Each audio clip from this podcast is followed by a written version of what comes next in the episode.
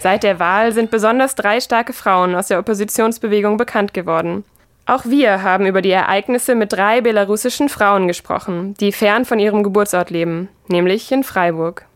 Unsere erste Gesprächspartnerin ist Anastasia, die seit 2015 in Freiburg lebt und im zweiten Jahr ihrer Ausbildung zur Steuerfachfrau ist. Bei der Wahl im August hat sie zum ersten Mal im Ausland gewählt. Sie ist dafür zur nächstgelegenen belarussischen Botschaft gefahren.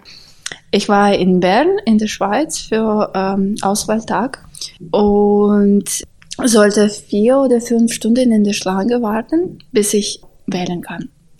Und so hat nie früher passiert in weißrussischen Botschaft. Sie waren nicht bereit, so viele Leute sehen.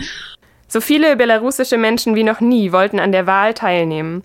Viele, so wie auch Anastasia, um gegen Alexander Lukaschenka zu stimmen. Der regiert seit mittlerweile 26 Jahren und wird auch als letzter Diktator Europas bezeichnet. Besonders dessen Missmanagement in der Corona-Krise haben viele Belarusinnen und Belarusen gegen ihn aufgebracht, denkt Anastasia.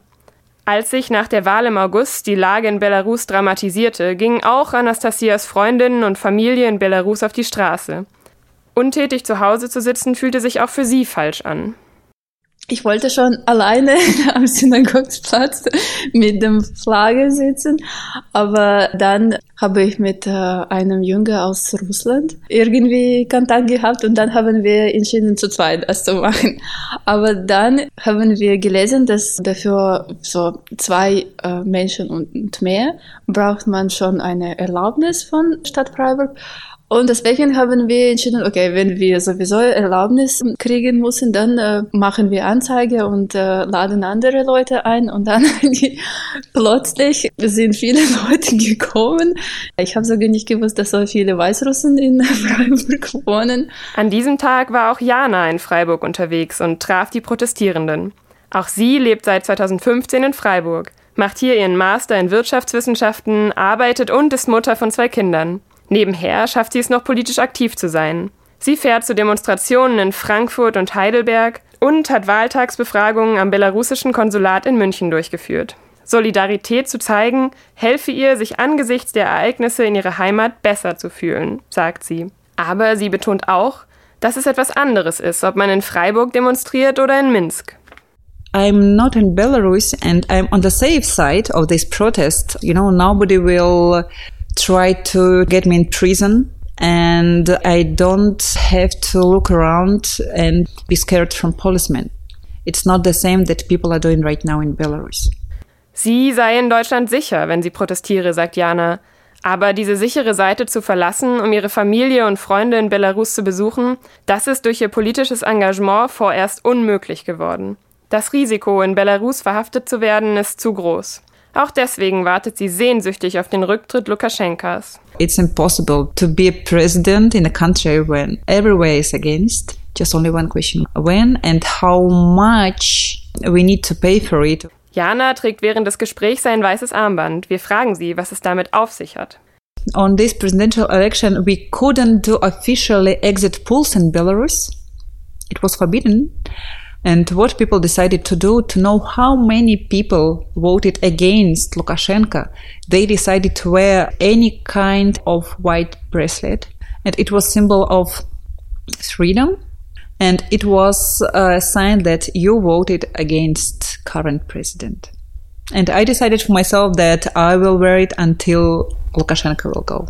Ein weißes Armband, erklärt Jana uns, war am Wahltag ein Symbol dafür, dass man gegen Lukaschenka gestimmt hat. Und sie hat sich entschieden, dieses Armband zu tragen, bis Lukaschenka das Land verlässt. Aber wird Lukaschenka wirklich das Land verlassen? Was sind mögliche Szenarien?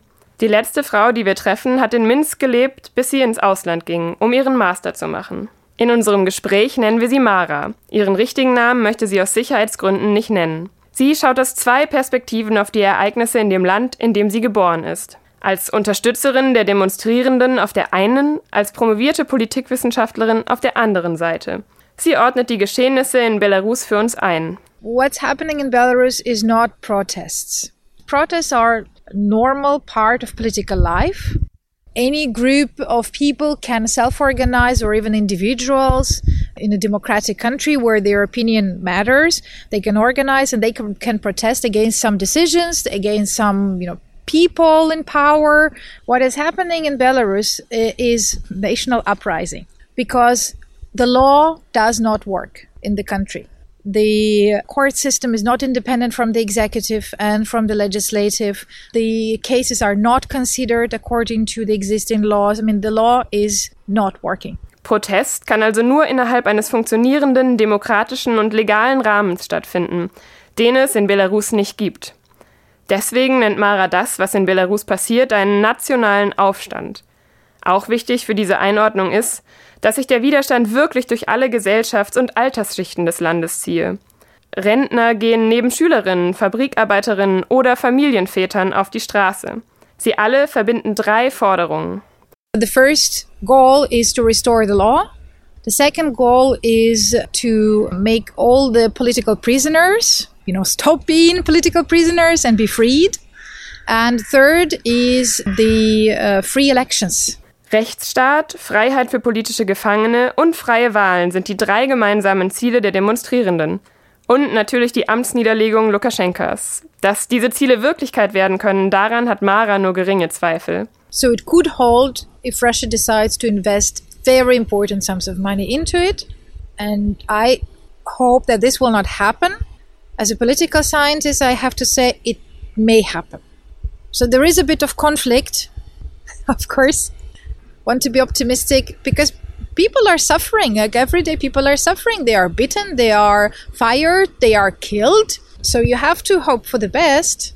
I'm always um, accused by my colleagues that as a political scientist, I have to be a pessimist. I don't agree with that. I don't agree with that. Mara hat auch eine Forderung an uns, Studierende und junge Menschen in Freiburg. Belarussische Studierende spielen eine große Rolle in der Bewegung. Und die brauchen moralische Unterstützung.